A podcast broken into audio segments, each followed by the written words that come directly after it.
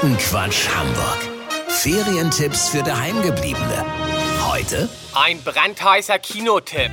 Leute, gerade frisch in die Kinos gekommen ist der Horror-Action-Thriller Auf der Suche nach Parchim von Martin Scorsese.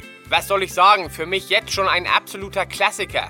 Worum geht es? Der 31-jährige Sven aus Glinde, gespielt von Nicolas Cage, hat sich über Tinder in die 28-jährige Mandy aus Parchim, gespielt von Nicole Kidman, verliebt. Er möchte sie überraschen und in Parchim besuchen. Weil er knapp bei Kasse ist, stellt er sich auf einen Rastplatz an der A24 und trampt. Er wird von dem 59-jährigen LKW-Fahrer Uwe, gespielt von Denzel Washington, mitgenommen.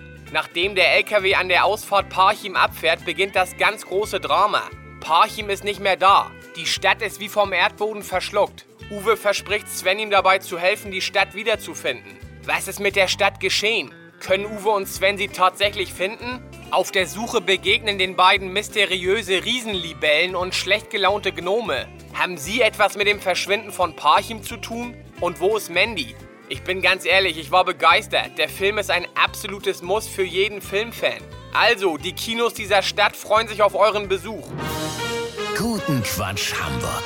Ferientipps für Daheimgebliebene bei Radio Hamburg.